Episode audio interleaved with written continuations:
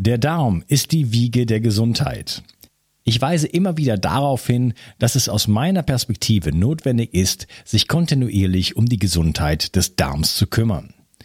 Die Bakterien in deinem Darm bilden den Großteil deines Immunsystems, produzieren Vitamine, Neurotransmitter wie Serotonin und Melatonin und sorgen damit auch für dein Wohlgefühl und deine innere Ausgeglichenheit.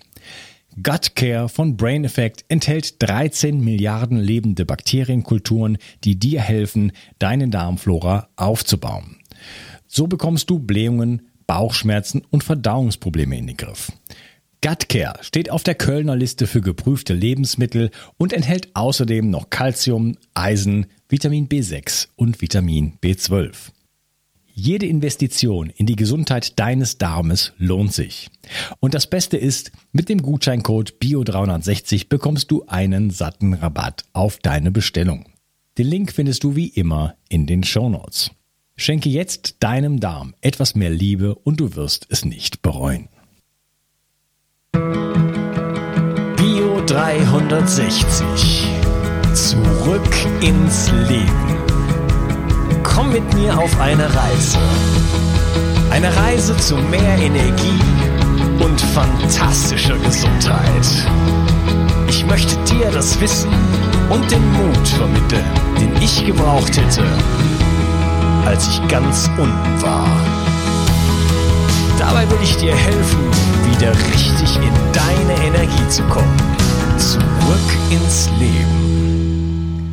Hallo ihr Lieben und herzlich willkommen zu Bio 360. Das ist der zweite Teil von meinem Interview mit Dr. Hartmut Fischer. Hallo Hartmut.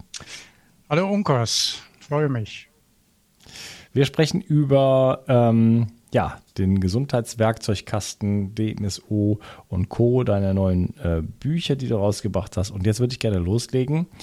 Ähm, vielleicht kurz zu DMSO. Es gibt natürlich äh, ein großes Kapitel auch, weil, weil das natürlich einfach ein, Wahnsinns, eine Wahnsinnssubstanz ist. Äh, wer da jetzt nicht genau Bescheid weiß, das ist einer meiner ersten Podcasts mit dem, mit dem Hartmut, damals noch ohne Video, aber trotzdem, ähm, der war auch glaube ich, äh, auch sehr, sehr gut damals auch schon zu dieser Zeit. Ähm, und äh, da kann man sich auf jeden Fall nochmal äh, wirklich umfassend informieren. Aber so eine kleine Zusammenfassung vielleicht mal. Was ist überhaupt D äh, DMSO und warum sollte man sich damit beschäftigen? Es ist äh, zunächst ja mal eine Abkürzung, diese vier Buchstaben, und steht für Dimethylsulfoxid.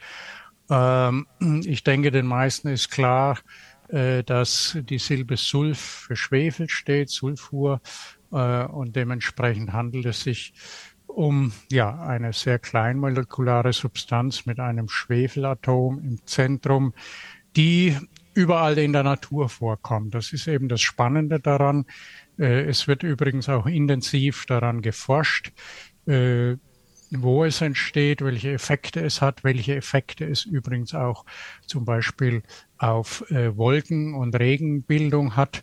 Äh, also DMSO ist ein, eine global verteilte Substanz, äh, die also schon sehr frühzeitig auf der Erde erschienen ist, weil sie eben von Schwefel äh, verstoffwechselnden Bakterien äh, erzeugt wird äh, und äh, maßgeblich eben beteiligt war auch an dem, was wir Evolution nennen.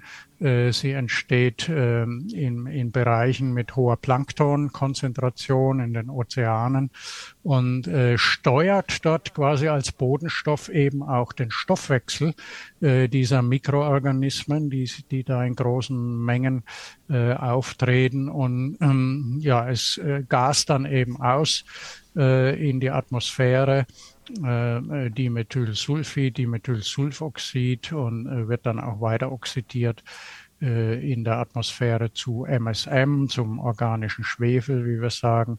Also all äh, diese ganze Reihe von schwefelhaltigen äh, kleinmolekularen Substanzen äh, ist Bestandteil des globalen Schwefelstoffwechsels und äh, beteiligt eben an äh, natürlichen Vorgängen. 1962 war es wohl genau, hat irgendjemand beim Herumexperimentieren festgestellt, dass sich isoliertes Gewebe, isolierte Zellen in einer Nährlösung, also in der Petrischale, wie wir sagen, äh, wesentlich wohler fühlt, wesentlich aktiver und vitaler erscheint, wenn sich auch äh, DMSO in diesen Nährlösungen befindet. Äh, und es wird bis heute zum Beispiel in der Kryotechnik, in der Kryobiologie, also beim Einfrieren und Haltbarmachen von Gewebe äh, eben da auch verwendet, weil es Zellschäden verhindert. Und das ist doch ein zentraler und spannender Gedanke, wo wir doch wissen, dass Zellschäden eben ja das A und O sind bei Erkrankungen, beim Alterungsprozess, äh, äh, bei, bei vielen verschiedenen Symptomen, bei entzündlichen Vorgängen äh, und natürlich auch bei den äh, Schäden, die zum Beispiel durch UV-Licht, durch mechanische äh, oder andere physikalische Einwirkungen auf unseren Körper stattfinden, bis hin zu Strahlentherapie, Chemotherapie und so weiter. Und äh, das, äh, wenn man einfach mal im Hinterkopf behält, äh, zellschützende Eigenschaften und zellregenerierende Eigenschaften, dann wird einem ganz schnell klar, dass die Einsatzmöglichkeiten und äh, die Wirkeigenschaften eben sehr, sehr breit angelegt sind und äh, es dementsprechend auch äh, bei vielen, vielen Symptomen sehr äh, hilfs, äh, hilfreich eingesetzt werden kann. Es ist eine klare Flüssigkeit bei Raumtemperatur, die wir in allen Anwendungsformen nützen äh, können, äußerlich, innerlich als Flüssigkeit, als Creme, als Spray, als Trinklösung, als Infusion, als Injektionslösung, äh, für Augentropfen, für Ohrentropfen, für Nasentropfen, für Mundspülungen, für Einläufe, für Blasenspülungen.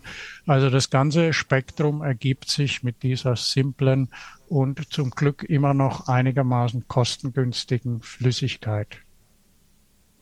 Ja, das ist spannend. Also das ist ja, wäre ja das perfekte Anti-Aging-Mittel, so klingt das.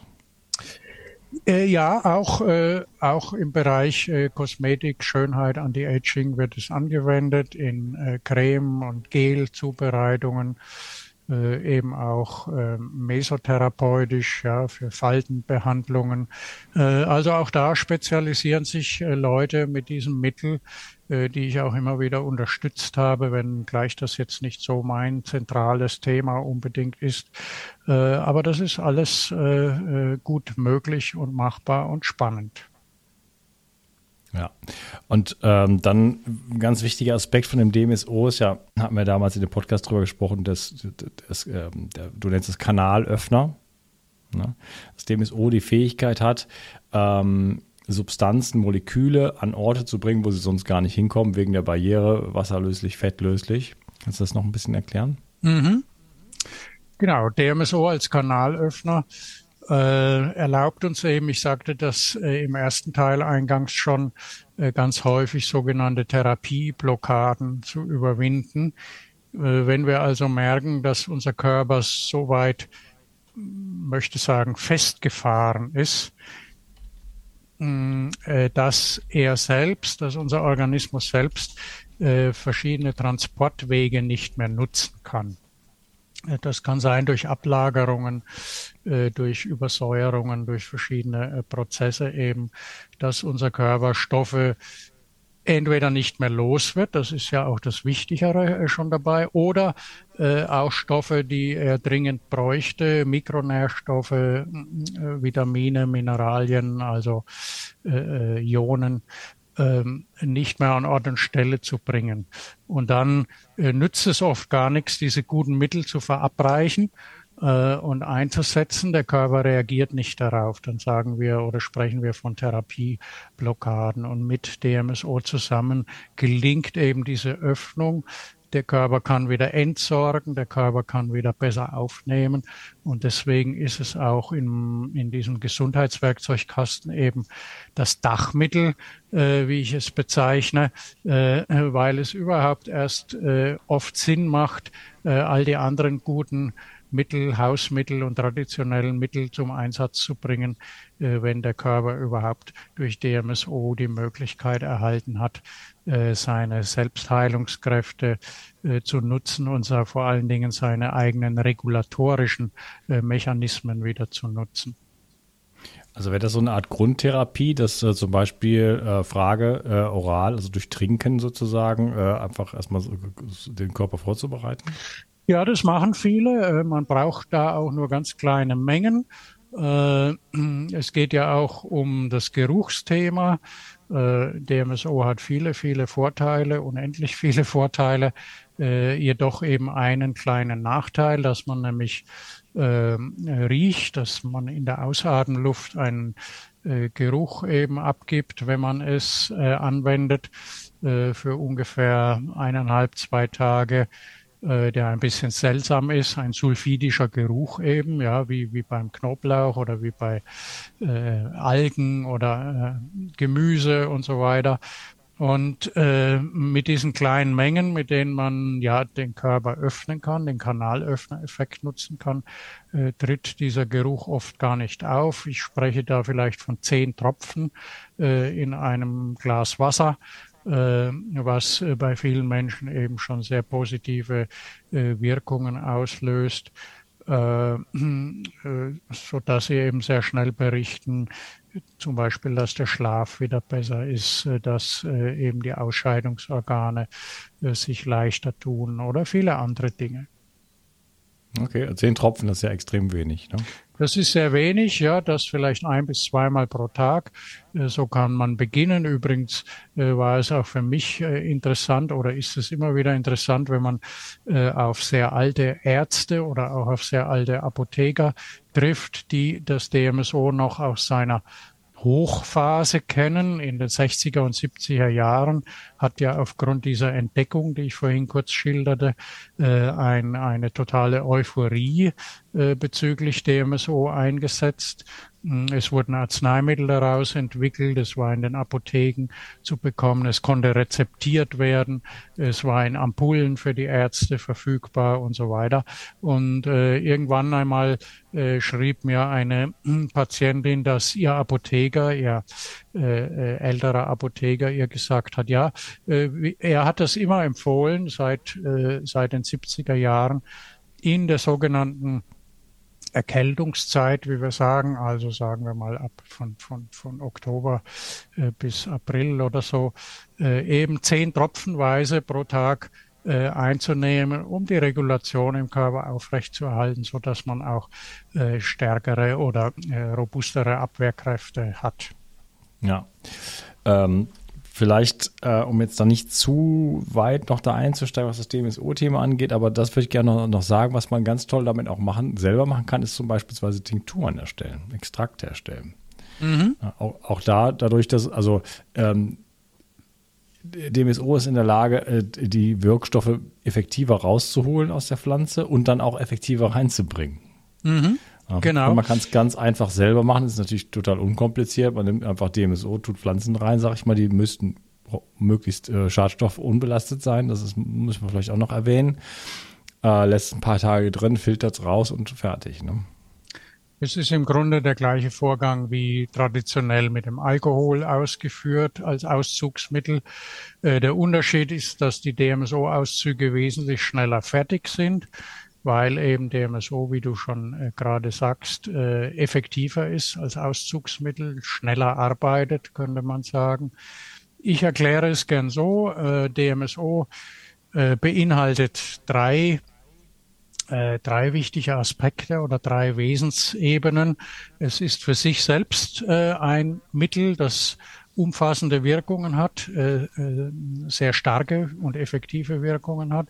Es ist ein Kombinationspartner äh, mit zusammen mit anderen Mitteln, das haben wir auch schon äh, angedeutet. Und es ist eben auch als Flüssigkeit ein sehr gutes Auszugsmittel für Heilpflanzen oder andere Naturmaterialien, es wird auch Rinde eingelegt, es werden auch Wurzeln eingelegt, es werden auch Samen eingelegt. Also nicht nur Grünpflanzen, frisch oder getrocknet, sondern verschiedenste Naturmaterialien, äh, bis hin zu Weihrauch äh, oder Propolis zum Beispiel, äh, die sich damit auch gut in Lösung bringen lassen. Das hat sich also sehr verbreitet. Das war auch einmal irgendwann ein Thema im Rundbrief und hat sich von da aus sehr, sehr schnell und stark verbreitet, weil viele Menschen eben doch gerne ihre eigenen Auszüge machen äh, von den Pflanzen, die sie kennen oder selbst gesammelt haben. Ja, oder vielleicht hat man einen Garten und möchte da Beifuß zum Beispiel anpflanzen und dann ja. kann man sich äh, äh, auch unglaublich viel Geld sparen. So, solche Auszüge sind ja nicht ganz günstig, wenn man die ein, einkauft. Ne? Ja, ja. Zistus, solche Sachen. Vielleicht äh, sollten wir den äh, Zuschauern und Zuhörern direkt äh, es äh, auch konkret an die Hand geben. Man benutzt also nicht das pure DMSO, sondern ein bisschen mit Wasser verdünnt äh, ungefähr 70-prozentiges DMSO als Auszugsflüssigkeit. Das heißt, ich gebe vorher mh, hm, knapp ein Drittel Wasser dazu, zu der DMSO-Menge, also zu der puren DMSO-Flüssigkeit und äh, verrühre das und das äh, stellt dann die Auszugsflüssigkeit für die Pflanzen, äh, die, die Heilkräuter und so weiter dar. Okay. Ähm, man muss sauber arbeiten, das ist nochmal wichtig, weil DMSO halt Stoffe in den Körper reinbringt und wenn ich hier äh, sozusagen Verunreinigung habe, dann, ähm, dann kommen die auch mit rein. Was ist denn auch so mit Kontakt mit, ich sag mal, Kunststoff und äh, anderen Materialien? Also wo, wo muss man damit aufpassen mit DMSO? Mhm. Also generell wird dieses Thema doch sehr stark überbewertet. Das kommt daher, und das äh, wusste ich ja auch oder kenne ich aus meinem ursprünglichen Beruf. Es kommt daher, dass zum Beispiel im Labor, in der Forschung oder in Biotechnologielaboren oder wo auch immer, äh, eben beim Arbeiten mit DMSO mh, hm, das Tragen von Handschuhen vorgeschrieben ist. Und äh, da haben mh, hm, viele Menschen fälschlicherweise daraus geschlussfolgert, hm, dass das DMSO ein Problem wäre. Äh, dem ist aber nicht so. Diese Vorsichtsmaßnahme äh, die ist lediglich dadurch zustande gekommen, dass man ja, jetzt sage ich mal, in einem chemischen Forschungslabor nicht so genau weiß, was die Menschen vorher angefasst haben. Ja, also was sie vielleicht äh, für Kontaktgifte oder für potenziell äh, allergieauslösende äh, Stoffe äh, an ihren Händen haben von der Laborarbeit. Ne? Und dann eben, wenn DMSO dazu kommt, dann werden die äh, vereinfacht in die Haut transportiert oder können in tiefere Hautschichten gelangen und eben, wie gesagt, zum Beispiel dann Allergien auslösen. Und das wird immer wieder verwechselt. Ähm, ja, das ist eben so eine Geschichte, die sich hartnäckig hält durch den stille Posteffekt und so weiter. Ähm, äh, es ist im Alltag, im Haushalt oder auch in der ärztlichen Praxis nichts Besonderes zu beachten, ja, weil wir dort nicht mit äh, äh, Blei oder Wismut hantieren, weil wir dort nicht äh, mit äh, Pilzkontaktgiften forschen oder irgendetwas. Ja, also im normalen äh, Alltagsgebrauch oder auch in der therapeutischen Praxis oder Klinik äh, kann man das in der Regel vernachlässigen. Wir probieren natürlich äh, äh, zu vermeiden, dass sich auf der Haut äh, vor der, also wenn man es äußerlich anwendet, es geht lediglich um die äußerliche Anwendung, äh, dass sich auf der Haut industrielle Kosmetika aller Art befinden, äh, Lotionen, Sonnenmilch und solche Dinge, weil industrielle Kosmetika eben immer einen ganzen Rattenschwanz von unerwünschten Zutaten enthalten, die eben auch potenziell allergieauslösend sind in vielen Fällen. Und das kann dann tatsächlich eben zu unerwünschten Haut äh, Reaktionen führen. Also das hm, ist äh, der wichtigste und eigentlich einzigste Punkt, der für den Alltag äh, relevant ist. Äh, alles andere, was oft gefragt wird und was du gerade auch angedeutet hast, hm, wenn man Implantate hat, wenn man äh, Kunststoffnetze im Körper hat, wenn man äh, Zahnfüllungen hat und, und, und, äh, ist da weiter nichts zu beachten, weil wir ja am Körper selbst immer schon vorverdünntes DMSO anwenden. Das heißt, es handelt sich ja äh, nicht um pures DMSO, sondern wir machen ja Mischungen in verschiedenen Verhältnissen mit äh, anderen Verdünnungsflüssigkeiten. Und wenn das DMSO einmal, äh, wie sagt man, äh, abgesättigt ist oder äh, abgelenkt ist mh, durch umgebende Wassermoleküle, äh, dann äh, äh, reagiert es eben nicht mehr mit Kunststoffoberflächen. Ja. Äh, insofern äh, ja, sind die, sind, sind die meisten Menschen zu ängstlich, was diese Punkte betrifft. äh, und auf der anderen Seite auch wieder zuverlässig, was industrielle Kosmetika betrifft. Im, gerade im vergangenen Rundbrief äh, haben wir, sind wir nochmal sehr deutlich auf das Thema eingegangen, äh, was sich so alles für ja, grausliche Stoffe in industriellen Mischungen befinden. Die, die kann man ja nachlesen in so einer langen Zutatenliste dann auf dem Etikett oder auf dem Beipackzettel oder sowas. Äh, da, äh, das würde ich also äh, dringend vermeiden. Ja, okay. Also die würde ich sowieso dringend vermeiden. Ja, Nicht nur genau. im Zusammenhang mit DMSO.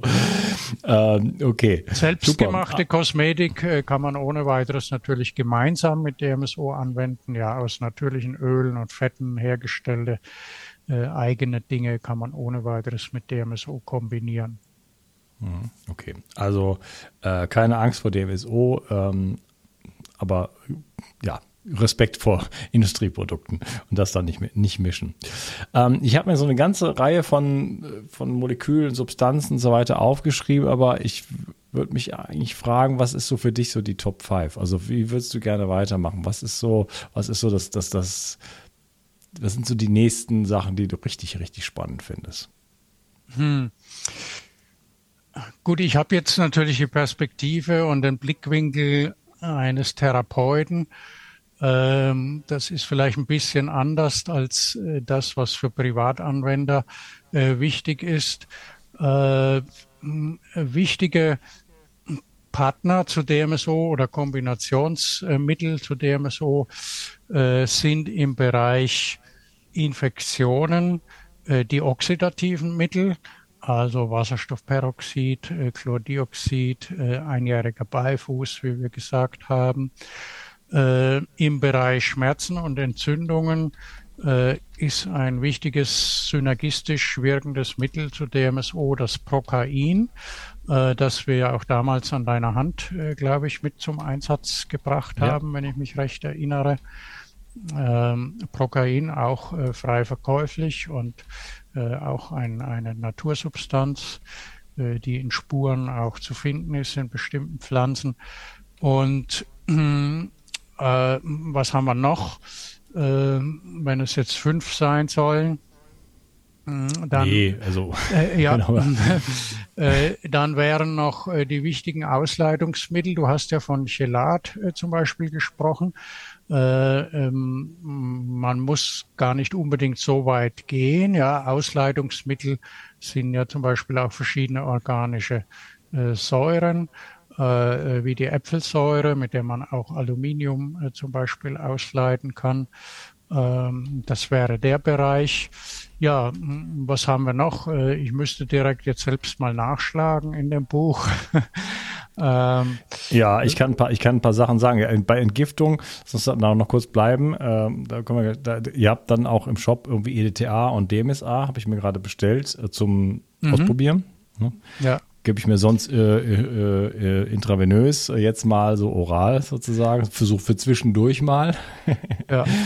ja, den Bereich Krebs, Tumore könnte man äh, noch bringen. Ja, da äh, wird eben das DMSO äh, von mir auch gerne kombiniert mit sogenannten organischen Farbstoffen, Hämatoxylin, was ich auch schon im äh, das DMSO Handbuch 2012 ja ausführlich beschrieben habe. Hämatoxylin oder Bengalrosa oder Methylenblau äh, wird da auch zum Einsatz gebracht. Mm, also ich denke, das sind so äh, wichtige äh, Symptome und Krankheitsbereiche oder Indikationen, wie man auch sagt, äh, äh, wo diese Kombinationsmittel eine Wichtigkeit haben. Ja, dann lass uns doch hinten anfangen mit Methylenblau, weil, wie man an meiner Zunge sieht, habe ich das heute genommen. ähm, ich ähm, jemand hat mir äh, davon nochmal erzählt. Ich, ach so, genau, ich, ich, weiß, ich weiß, wie es, wie es kam. Jemand, äh, ich hatte, ups, passieren die lustige Sachen auf meinem Computer. Oder, oder was ist das denn da? Was macht es da gerade? Hm. Na, ich, ich versuche das mal zu ignorieren. ähm, äh, ich, hatte, ich hatte Gäste bei mir und eine Gästin sozusagen, Gast, weiblicher Gast, hat, äh, nimmt irgendwie Methylene Blau und dann habe ich gesagt, ah, spannend, habe ich mich noch gar nicht so richtig mit beschäftigt und dann hat das jemand gehört, hat mir äh, irgendein, äh, also ein, ein, Podcast, es gab einen Podcast mit ähm, Joe McCullough der auch sehr, sehr empfehlenswert ist. Äh, und da gab es einen Artikel dazu und so weiter. Da habe ich mir diesen Podcast angehört und dieser Typ hat so richtig Ahnung von Methylenblau, ich weiß jetzt nicht, wie er heißt. Und das war dann richtig spannend. Da geht es halt darum, dass äh, man letzten Endes die Sauerstoffzufuhr zu, die, zu den Mitochondrien verbessert und so weiter und tausend andere Nebeneffekte, äh, bessere Konzentration, alles Mögliche. Und äh, ich habe mir das dann einfach mal gekauft, beziehungsweise ich hatte noch was sogar und äh, experimentiere da jetzt ein bisschen mehr und habe dann tatsächlich jetzt Effekte, was meine äh, räudige ähm, äh, Räusperproblematik angeht. Ne? Und deswegen äh, nehme ich das vor den Interviews, was aber heute, ich hatte eben noch ein anderes Interview, ich habe mir gerade noch mal die Zähne geputzt, dazu führt, dass ich dann teilweise unmöglich aussehe. Es bleiben ein paar Tage, ja, im Zweifelsfall. ja, also du hast gerade, wir sind jetzt bei Krebs, wir sind bei Farbstoffen. Erzähl mal. Ja, ähm, das waren ja auch alles Zufallsentdeckungen. Äh, das Hämatoxylin wurde von einem Dr. Tucker erforscht, ich glaube auch in den 70er Jahren schon oder 80er Jahren. Ähm, interessanterweise werden all diese Farbstoffe, die wir gerade aufgezählt haben, speziell diese drei, äh, traditionell, historisch schon seit sehr langer Zeit angewendet als Färbemittel in der Gewebemikroskopie. Also in der Biologie letztendlich, in der Histologie, äh, wenn es um äh, Gewebemikroskopie geht. Und äh, irgendwann hat sich dann eben dieser Dr. Tucker gedacht, ja, wenn äh, dieses Hämatoxylin auf die und die Art von Zellen äh, sich stürzt, sozusagen dort andockt, ja, und, und diesen Färbeprozess auslöst, dann könnte das doch auch makroskopisch dann therapeutische Effekte haben. Und er hat tatsächlich eben auch viel Erfolg dann äh, gehabt. Hm, bei, bei Lymphkrebs beispielsweise, äh, auch bei Tieren, bei Hunden äh, viele Erfolge gehabt. Äh, und äh, so ist es auch mit dem Methylenblau. Das wird traditionell ja auch als äh, Parasitenmittel angewendet. Ja, das äh, kann man auch nachlesen. Das sind immer ganz spannende Entdeckungs- und Entstehungsgeschichten, wie es äh, zu solchen ähm, äh, Anwendungen gekommen ist. Ähm, äh, Leishmaniose hat man, glaube ich, damit behandelt, wenn ich es jetzt äh, noch richtig in Erinnerung habe, äh, traditionell. Und hm, eben alles Mittel, ich habe es ja ganz am Anfang schon angedeutet, die in Vergessenheit geraten sind und die aber offensichtlich sehr effektiv waren, aber dann irgendwann nicht mehr wie sagt man, in das Produktportfolio oder in die Verkaufsstrategien äh, der Industrie äh, gepasst haben, obwohl das alles einmal Mittel waren, die man eben in Apotheken oder in Drogerien früher äh, für diese Zwecke kaufen konnte. Und auch das Bengal Rosa hat in klinischen Studien inzwischen gezeigt, dass es eben zum Beispiel beim schwarzen Hautkrebs und beim Brustkrebs auch äh, sehr effektiv wirkt. Äh, es steht dann unter solchen Studien immer, also nicht immer natürlich, aber sehr häufig äh, der lapidare Satz, dass das ja jetzt alles ganz schön und toll ist und dass man damit viel Erfolg hat, aber dass es natürlich noch viele Jahre dauern wird, bis man zu einem zulassungsfähigen Medikament dann für diese Indikation äh, kommen wird. Und äh, das zieht sich eigentlich so durch viele Mittelanwendungen durch. Äh, das Methylenblau kann man einfach mal den Wikipedia-Artikel auch dazu sich anschauen. Äh, in wie vielen Bereichen das erforscht und angewendet wird und angewendet werden kann, inklusive äh, äh, Forschungsarbeiten und Studien äh, zu einem äh, zum Notfalleinsatz von Methylenblau äh, bei bestimmten Erkrankungen oder bestimmten äh, körperlichen Situationen. Und äh, alle drei, wie gesagt, können an Tumorzellen andocken und die sozusagen trockenlegen. Das ist eigentlich der Effekt, den Tucker auch herausgefunden hat, dann äh, histologisch. Äh, und, und die Tumorzellen äh, entweder äh, von, von den Transportkanälen, also von der Flüssigkeitszufuhr zum Beispiel auch abschneiden äh, oder eben direkt schädigen dann, während eben die äh, vitalen Körperzellen ähm, äh, dass äh, diese Reaktionen gar nicht eingehen. Ja, sehr, sehr spannend. Wie wird man denn sowas äh, dann nehmen? Also du hast jetzt Brustkrebs erwähnt, da hätte ich gerade einen Fall in der Bekanntschaft.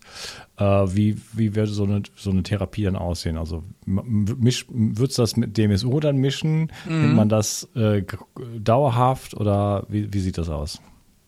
Naja, uns äh, stehen ja immer die verschiedenen Anwendungsformen äh, zur Verfügung oder zur Auswahl, äußerlich, innerlich.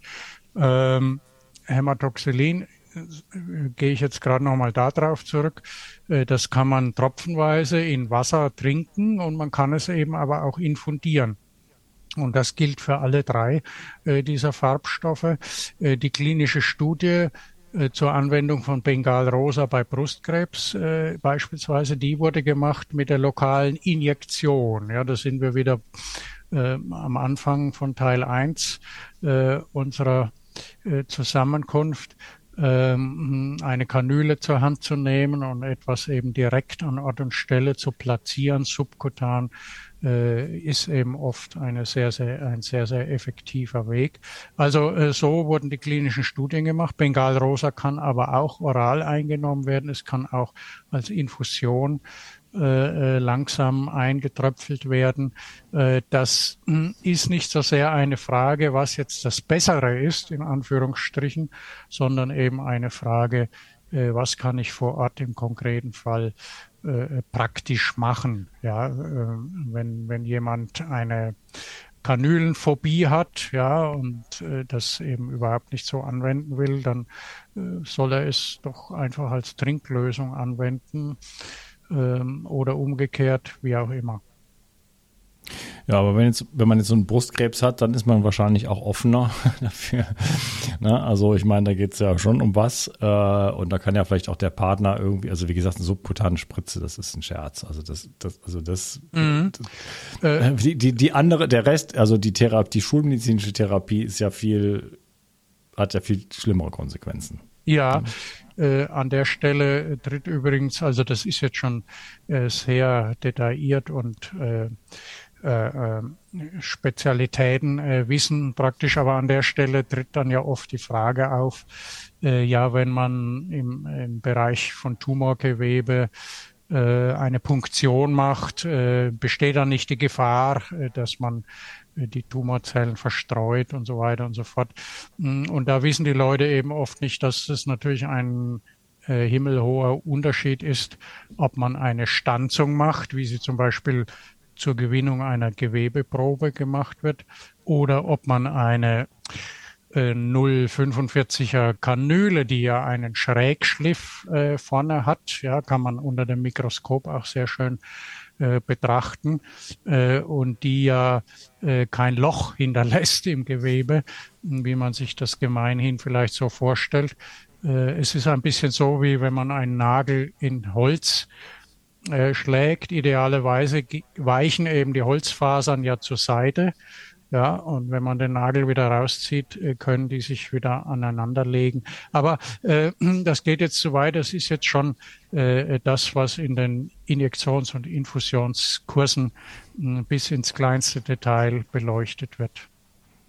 Ja, also für jeden, der da äh, was hat in diese Richtung, äh, so einen Kurs würde ich mitmachen. Ähm, da kann man sich, also der kostet bestimmt auch was, der Kurs, aber das ist, da kann man sich ja viel Geld sparen und vor allen Dingen auch äh, ja, selbst wirksam werden. Und darum geht's ja auch. Ich würde sagen, wir machen noch mal eine kleine Pause und haben noch einige Substanzen sozusagen vor uns. Äh, geht ja nur darum, so ein bisschen Geschmack auch auf den Geschmack zu kommen. Ähm, ist auf jeden Fall super spannend und ja, wir werden halt noch sprechen über äh, die Sachen, die du angesprochen hast: äh, Infektionen, äh, Schmerzen, Entgiftung und dem Bereich äh, äh, äh Burnout, äh, chronisches Fatigue-Syndrom. Äh, das ist auch noch ein wichtiger Bereich, der mir noch eingefallen ist. Ah ja, okay. Da bin ich sehr gespannt drauf. Ich freue mich auf den nächsten Teil mit dir. Mach's gut, Hartmut. Ciao. Ciao. Nur wenige Menschen schlafen heute noch richtig gut und leiden oftmals unter Stress. Regeneration Tag ist ein innovatives Getränkepulver, das dir helfen kann, deine Balance zu finden und mit Stress besser klarzukommen. So kannst du gelassener durchs Leben gehen und am Abend die Belastungen des Tages einfach besser loslassen. Zudem liefert dir Regeneration Tag bereits wichtige Baustoffe, die für einen guten Schlaf notwendig sind. Und so ganz nebenbei bekommst du auch noch Magnesium, Glycin und einiges mehr, was du vermutlich ohnehin aus vielerlei Gründen nehmen möchtest. Der Knüller ist, Regeneration Tag schmeckt richtig gut und enthält keinerlei Zucker, Farbstoffe oder andere Zusatzstoffe. Regeneration Nacht ist eine sensationelle Schlafformel, die das Einschlafen erleichtert und vor allem dafür sorgt, dass du besser durchschlafen kannst. Auch die Qualität deines Schlafes kannst du damit verbessern. So erlebst du längere Tiefschlafphasen und wachst einfach erholter auf. Für deine Gesundheit und dein Wohlbefinden ist ein guter Schlaf die beste Anlage, in die du investieren kannst. Alleine und besonders in Kombination mit Regeneration Tag bekommst du alles, was du für deine Erholung und einen guten Schlaf brauchst. Bio 360. Zurück ins Leben. Komm mit mir auf eine Reise. Eine Reise zu mehr Energie und fantastischer Gesundheit. Ich möchte dir das Wissen und den Mut vermitteln, den ich gebraucht hätte, als ich ganz unten war. Dabei will ich dir helfen, wieder richtig in deine Energie zu kommen. Zurück ins Leben.